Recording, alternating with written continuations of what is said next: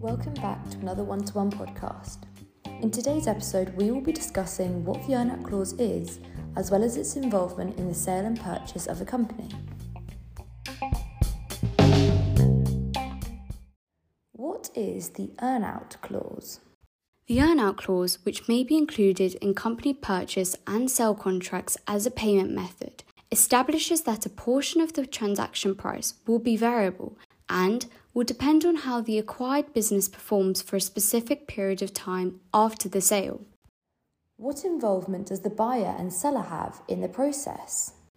In a company selling negotiation, it is rare that the buyer and seller agree on the price, since each party's expectations for future earnings do not always align. The seller seeks to maximize the company's potential, whilst the buyer is particularly concerned about the dangers associated with the acquisition. This causes a considerable disparity in what each party anticipates the price to be. How is it involved in the sale and purchase of a company?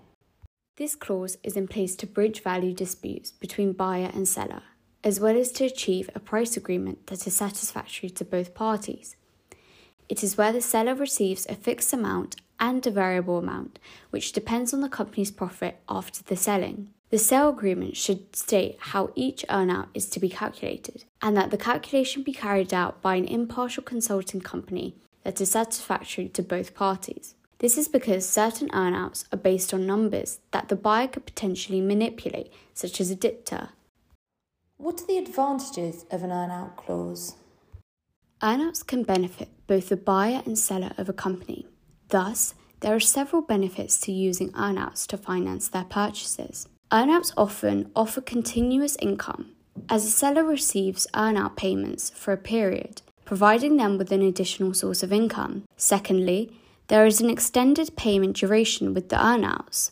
Buyers have the advantage of a longer period to pay for the acquisition of the company, making it financially feasible for them. Finally, there is an improved sense of certainty. The buyer experiences reduced uncertainty regarding their investment since the final amount they pay is contingent upon the performance of the company. In case the business underperforms, they pay a lesser total sum. Are there any disadvantages of an earnout clause? Whilst there are advantages of earnout clauses, there are several drawbacks. For example, the earnout clause is subject to manipulation and tax disadvantage, which could potentially lead to power struggles and stalled negotiation. Therefore, you should always make sure the clause is clear, comprehensive, and transparent. Furthermore, as a seller can become overly involved in the business and direction, companies frequently incorporate a provision that terminates the seller's financial interests after a specific duration. Is there any specific knowledge we should have when negotiating the earnout clause? When negotiating the profits, as a seller, you must be aware of the ins and outs of these types of clauses. And to avoid any unwanted surprises, we recommend the following. The earnout should be classified as raises in the purchase price so that they are taxed as capital gains. Furthermore, profits must be compatible with the buyer's company goals.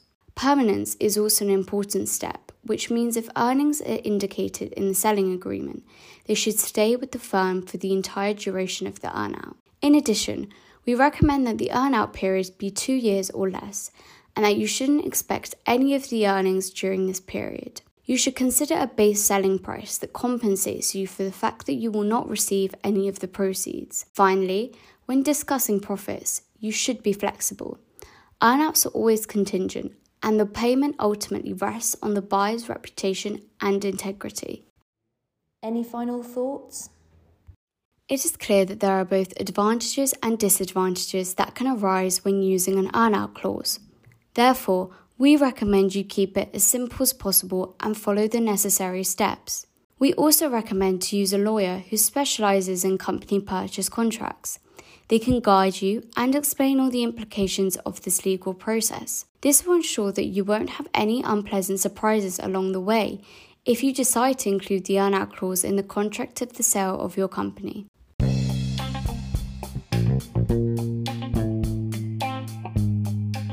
Thank you so much for listening. We hope you found this information useful and we look forward to seeing you in the next episode.